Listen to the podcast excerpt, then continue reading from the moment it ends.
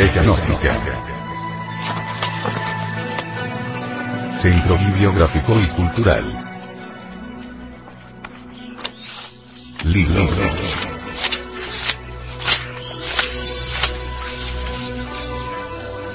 La doctrina secreta de Anahuac. Autor.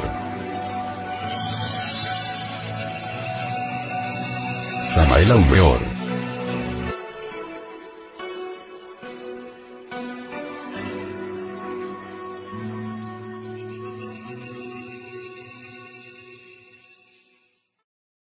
Este libro fue pasado a formato sonoro digital, para facilitar su difusión. Y con el propósito de que así como usted lo recibió, lo pueda hacer llegar a alguien más.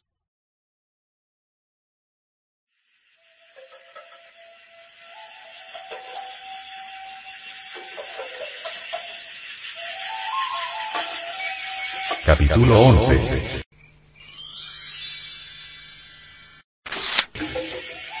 México Tenochtitlan.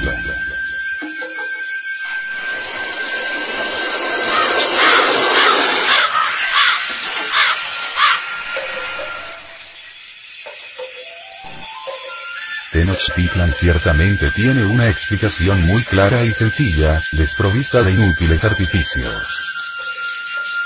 Lugar del Tenochtli. Nopal de tuna dura. El cactus tradicional, en la dura roca nacido, es un glifo muy antiguo de los misterios arcaicos, el signo mágico y místico de la ciudad. México, etimológicamente viene de la raíz metztriluna, ixitri ombligo o centro. México, palabra clásica precolombina, se puede y esta se debe traducir así. La ciudad que está en medio del lado de la luna.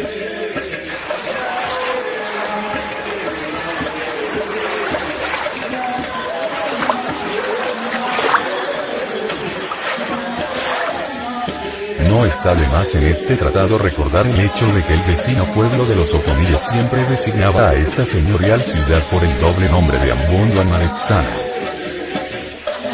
El término bondo, en riguroso otomí, quiere decir notal. Amalexana significa en medio de la luna. El águila triunfante posada sobre el nopal, devorando una serpiente,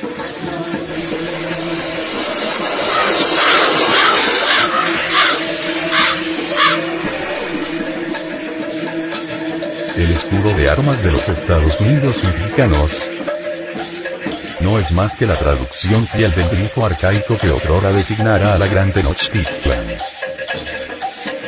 Aún en la cima de la gloria, los antiguos mexicanos nunca olvidaron que su metrópolis, imponente y maravillosa, había sido establecida en los pantanos por una tribu humilde y subestimada. Cierta leyenda muy antigua, que se pierde en la noche de los siglos, refiere como los ancianos descubrieron con gran asombro el Tolitiquinacaitl dentro del tutelar, dentro del carzal, a ciertos vegetales y criaturas animales que el dios Huitzilopochtli les había anunciado. El sauce blanco, la rana color de esmeralda y el pez blanco, etc.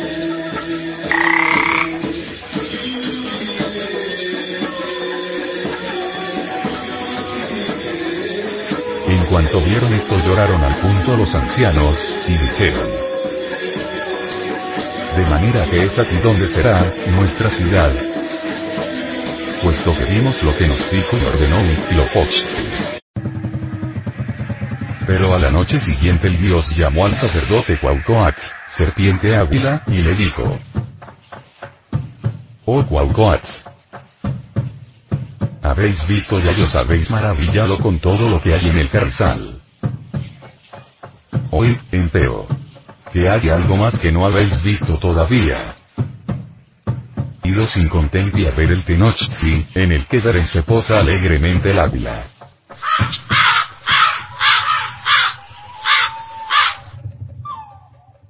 Allí estaremos, dominaremos, esperaremos, nos encontraremos con las diversas gentes, pecho y cabeza nuestros.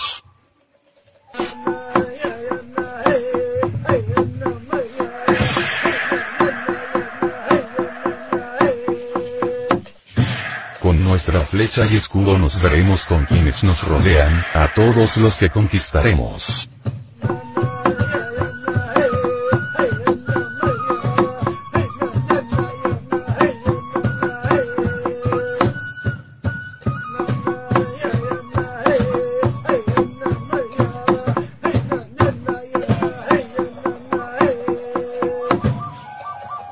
Estará nuestro poblado, México Tenochtitlan, el lugar en que grita el águila, se despliega el cone, el lugar en que nada el pez, el lugar en que se desgarra la serpiente, y acaecerán muchas cosas. Cuaucoatl, el ministro del Altísimo, embriagado de éxtasis, de inmediato reunió a los mexicanos en el ágora para comunicarles la palabra del Señor los jóvenes y las mujeres todas, y los ancianos y los niños, desbordantes de júbilo recibieron a los pantanos, entre las plantas acuáticas y los servicios y, de pronto, algo insólito sucede, el asombro es general. Descubren la señal prometida. Ante el águila rebelde posada sobre el nopal en pleno festín macabro, tragándose una serpiente.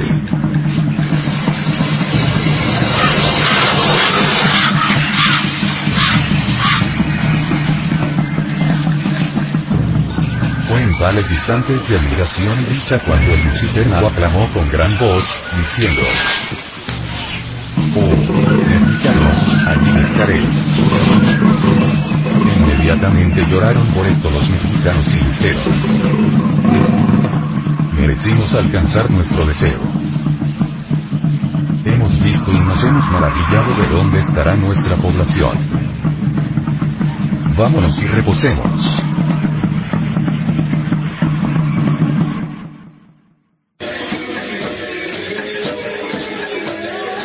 Estudiados muy juiciosamente todos estos párrafos y el curioso contenido, pasaremos de inmediato a un análisis de fondo. Incuestionablemente, la serpiente es el símbolo esotérico de la sabiduría y del conocimiento culto.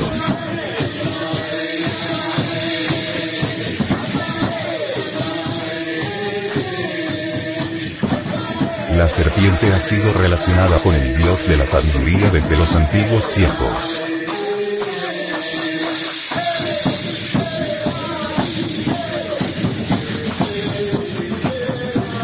La serpiente es el símbolo sagrado de Tokotau. Y de todos los dioses santos como Hermes, Serapis, Jesús, Quetzalcoatl, Buda, Tlaloc, Dante, Zoroastro, Bochica, etcétera, etcétera, etcétera.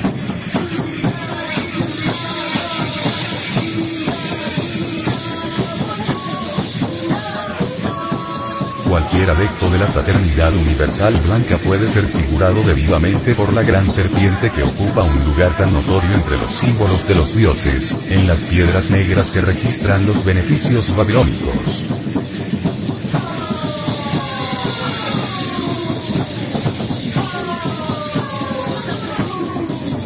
Esculapio, Plutón, Esmun, son todas las deidades con los atributos de la serpiente, dice el Puis. Todos son sanadores, dadores de la salud espiritual y física y de la iluminación. Los brahmanes obtuvieron su cosmogonía, ciencia y artes de culturización, por los famosos Natyamayas, llamados después Danavas. Los nagas y los brahmanes usaron el símbolo sagrado de la serpiente emplumada, emblema indiscutiblemente mexicano maya.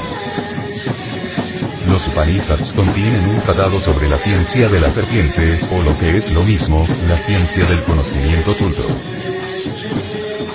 Los nagas, serpientes, del budismo esotérico, son hombres auténticos, perfectos, autorrealizados, en virtud de su conocimiento culto, y protectores de la ley de Buda por cuanto interpretan correctamente sus doctrinas metafísicas.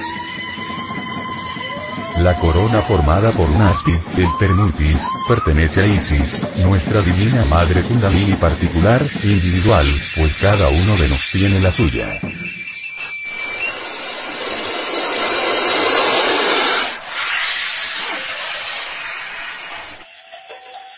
Kundalini, la serpiente ígnea de nuestros mágicos poderes, enroscada dentro del centro magnético del coxis, base de la espina dorsal, es luminosa como el relámpago.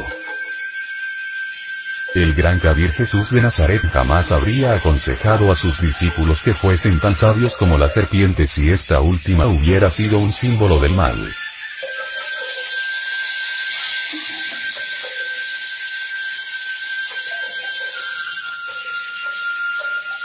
No está de más recordar que los ófitas, los sabios gnósticos egipcios de la fraternidad de la serpiente, nunca hubieran adorado a una culebra viva en su liturgia, como emblema de sopía, sabiduría, si ese reptil hubiese estado relacionado con las potencias del mal.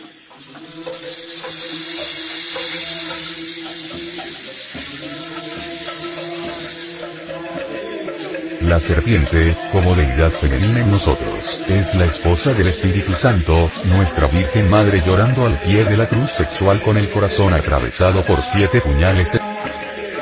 Estela Maris, la estrella del mar, Mará, María, o mejor dijéramos Rayo. La serpiente de fuego ascendiendo victoriosa por la médula espinal del adepto. Es nuestro propio ser pero derivado, que el águila, el tercer logos, debe devorar. Los viejos sabios de la tierra sagrada del Maya, desde la noche profunda de los siglos, enfatizaron siempre la idea trascendental de los banquetes de la culebra. Necesitamos ser tragados por la serpiente. Resulta oportuno citar aquí a Tonantzin, nuestra divina madre Kundalini particular, individual, la mujer serpiente, Dios Madre. La clásica Medea de Anáhuac, el anverso de la medalla, es Coatlicue, la serpiente que anquila al ego antes del festín. La Saturnina serpiente no come nada inmundo. Ella, la divina esposa de Cronos, solo devorarse puede principios anímicos y espirituales, cuerpos gloriosos, fuerzas, facultades, etc. En nombre de la verdad debemos formular el siguiente enunciado sin excepción específica particular, ningún iniciado, ni aun siquiera aquellos, que según la tradición esotérica occidental alcanzaron el grado de adeptus exentus, podría gozar de los poderes de la serpiente sin haber sido previamente devorado por la misma. No basta lograr el ascenso de la serpiente ígnea de nuestros mágicos poderes a lo largo del canal medular espinal, de chakra en chakra resulta urgente, inaplazable, impostergable, ser devorados por la culebra. Solo así nos convertiremos en algo distinto, diferente. En el libro magistral de The Bour Botan, el semidios mexicano, al narrar su expedición, describe un pasaje subterráneo que seguía su curso bajo tierra y terminaba en la raíz de los cielos, añadiendo que este pasaje era un agujero de sierpe, de culebra, y que él fue admitido en él porque él mismo era un hijo de las sierpes, o sea, una serpiente. Alguien que había sido devorado por la serpiente. Los sacerdotes asirios llevaban siempre el nombre de su dios. También los druidas de las regiones celto-británicas se llamaban serpientes. Soy una serpiente, soy un druida, exclamaban.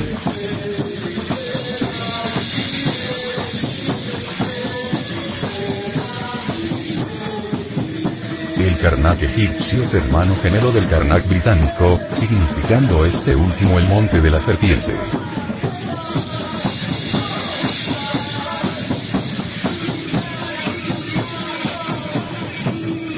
De Bourbourg indica que los jefes con el nombre de Wotan, el Quetzalcoatl o deidad serpiente de los mexicanos, son los descendientes de Kami Canaan. Yo soy Yin, dicen ellos. Siendo un Yin, soy de la gran raza del dragón, serpiente. Yo mismo soy una serpiente, pues soy un Yin.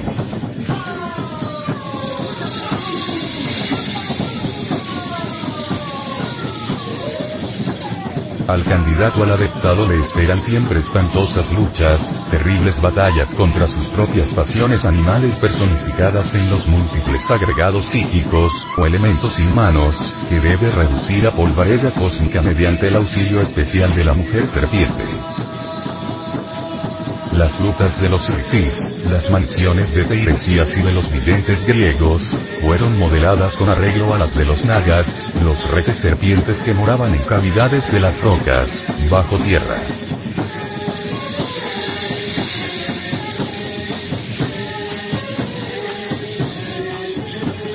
El adepto victorioso se convierte en un hijo de la serpiente, y en una serpiente que debe ser tragada por el águila del espíritu, el tercer logos. Cronos Saturno es Shiva, el primogénito de la creación, el ser de nuestro ser, el archierofante y el archimago, el águila de Anahuac.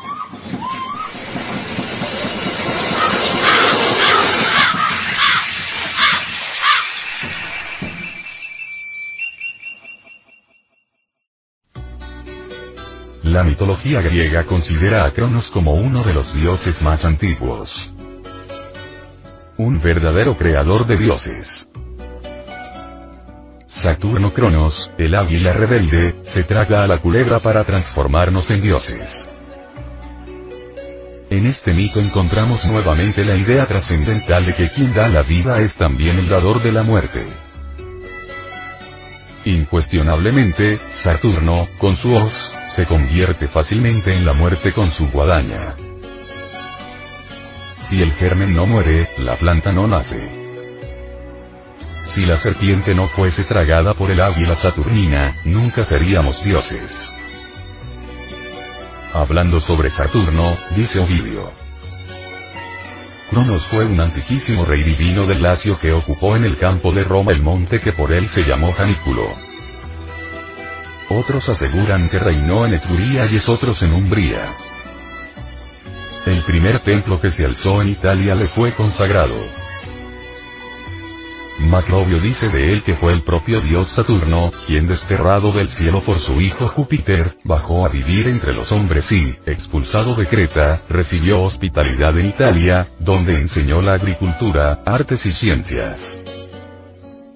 Dícese de Crono Saturno que fundó también la ciudad saturniana en el monte Tarpeyo, o sea, en el Capitolio.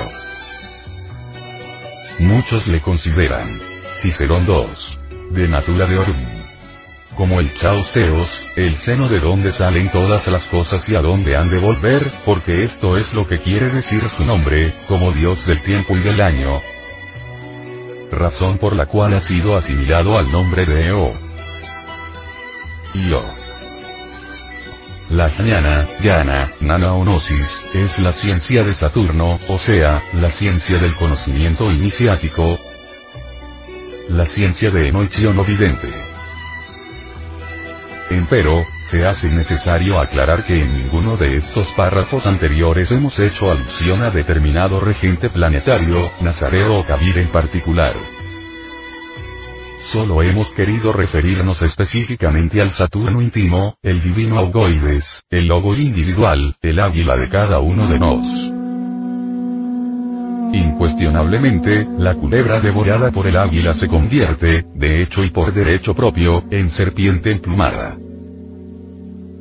Jesús, el gran Kabir, fue una serpiente emplumada, lo mismo que Moisés, Dante, el Santo Lama, el Buda, Quetzalcoatl y muchos otros hierofantes. Los yogis hindustanes hablan con infinita reverencia sobre el matrimonio divino Shiva Shakti, el doble principio creador masculino-femenino. Ometekuki, el señor, el águila, y Omesiuat, la señora, la serpiente, se encuentran plenamente manifestados en la serpiente emplumada. Cuaucoatl, serpiente águila, alto sacerdote de nuestro bendito dios Huitzilopochtli, ostensiblemente era un iluminado. No está de más recordar que la serpiente emplumada es el resultado de trabajos conscientes y padecimientos voluntarios, plenamente simbolizados por las espinas del nopal. Serpiente, águila, nopal, piedra filosofal, agua del gran lago, extraordinarios basamentos esotéricos de la gran Tenochtitlan.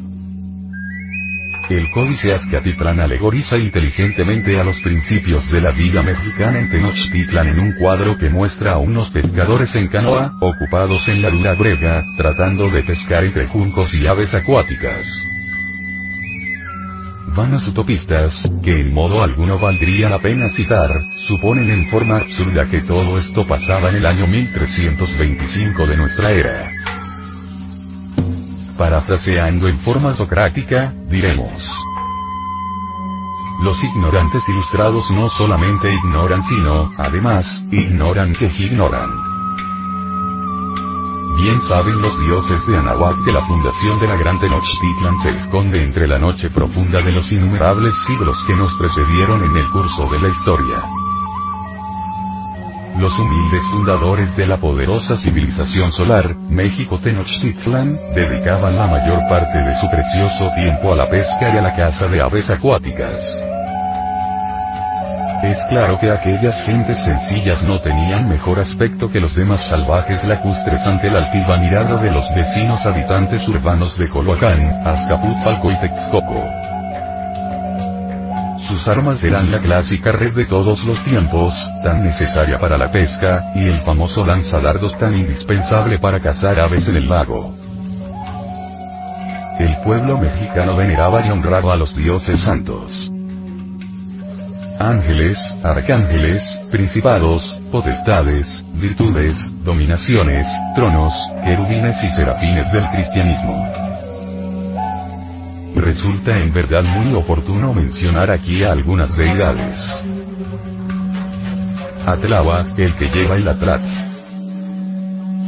Aminit, proviene etimológicamente de mit, flecha, y at, agua. Opochtli, el zurdo. Tradúzcase así. El que lanza las flechas con la mano izquierda. Los devas indostanés, malachim hebraicos, dioses de Anahuac, ángeles del cristianismo, son los principios espirituales de las fuerzas maravillosas de la naturaleza. Nadie puede controlar en forma absoluta a esas fuerzas naturales, a menos de poseer la quinta iniciación calificada del mundo causal, que es la de un adepto es indispensable haber sido aceptado por los príncipes del fuego, del aire, de las aguas y de la tierra. Es urgente haber realizado la ultérrima naturaleza espiritual de las fuerzas naturales, antes de convertirnos en reyes auténticos de los elementos universales. Suplicar es diferente. Las sagradas escrituras dicen, Pedid y se os dará, golpead y se os abrirá. Los atlacas chichimecas se prosternaban ante los dioses santos, los ángeles del cristianismo, y la respuesta jamás se hacía esperar. Dichosos se sintieron los mexicanos cuando pudieron comprar a sus vecinos de tierra firme, maderas, tablas y piedras para edificar su ciudad. Tal compra se realizó mediante el sistema de trueque, cambiando materiales útiles por peces, renacuajos, ranas, camaroncillos, culebras acuáticas, moscas acuáticas, gusanillos laguneros, patos, pájaros que viven en el agua, etcétera, etcétera, etcétera. Con infinita humildad, sencillez y pobreza, edificaron un templo al arcángel Huitzilopochtli, el real fundador de México Tenochtitlan. El tabernáculo aquel ciertamente era bien pequeño, muy de acuerdo con sus posibilidades económicas. Establecidos en tierra extranjera, entre juncos y carrizos, es obvio que estas gentes no disponían de piedra y madera suficiente. Cuenta la leyenda de los siglos que el recuerdo de aquella época, humilde y grandiosa a la vez, se conmemoraba una vez al año durante las fiestas del mes Etzalcoalistli. El Ayaucayo primer oratorio dedicado a nuestro señor Huitzilopochtli, fue levantado un poco al noroeste de la actual Catedral Metropolitana, y aproximadamente a 300 metros en idéntica dirección del centro de la Plaza de la Constitución que hoy se llama Zócalo. Los sucesivos soberanos mexicanos, ciertamente no ahorraron esfuerzo alguno al hacer para el bienaventurado arcángel Huitzilopochtli una casa de devoción digna de él, pero siempre sobre el mismo terreno o lugar sacratísimo escogido por el bendito. Incuestionablemente, alrededor de ese centro magnético tan singular, surgieron, reinado tras reinado, palacios, pirámides, santuarios, etcétera, etcétera, etcétera. No está de más aseverar con gran énfasis que la aparición del águila y de la serpiente acaeció a Cuauhtémoc y su gente en el mismo lugar donde después fue construido el templo del santo dios Huitzilopochtli. Hablando muy francamente y sin ambajes, declaramos que la gran Tenochtitlan es, ante todo, el templo. En el Teocalli, casa del dios, se resume y concentra totalmente el motivo fundamental de la ciudad, del pueblo y del estado. Centro magnético maravilloso descansando sublime en el suelo firme, rocoso.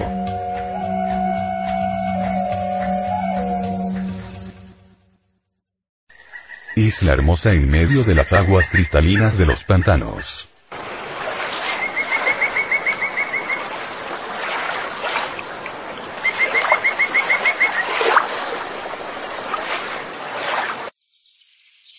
Exótico lugar en una amplia bahía de la laguna legendaria.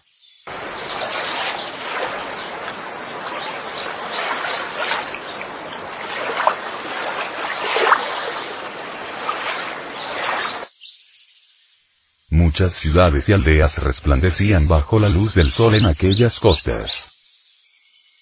Azcapotzalco y Tlacopan al oeste, Coyoacán al sur, Tepeyacac al norte, etc. Los mexicanos hubieron de adaptar a su servicio gran número de islas pequeñas, bancos de arena y fango, etc. Con gran industria e infinita paciencia, aquel pueblo anfibio hubo de empezar por crear el suelo acumulando lodo sobre balsas de juncos, ahondar muchísimos canales, terraplenar muy bien las orillas y construir por aquí, por allá y acuya calzadas y puentes. Fue así como surgió la gran Tenochtitlan, centro maravilloso de una poderosa civilización serpentina.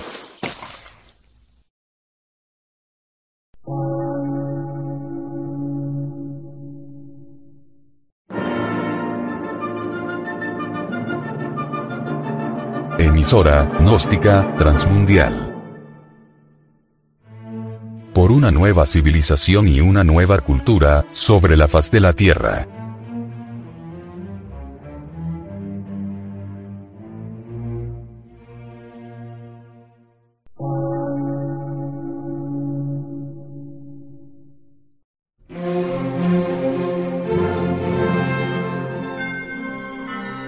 Medio de radiodifusión. Científico, artístico, místico y filosófico.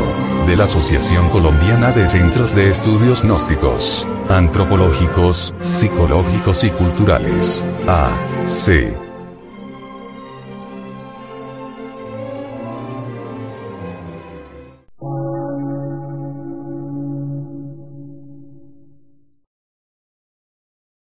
Lectura en movimiento. Difusión sin fronteras.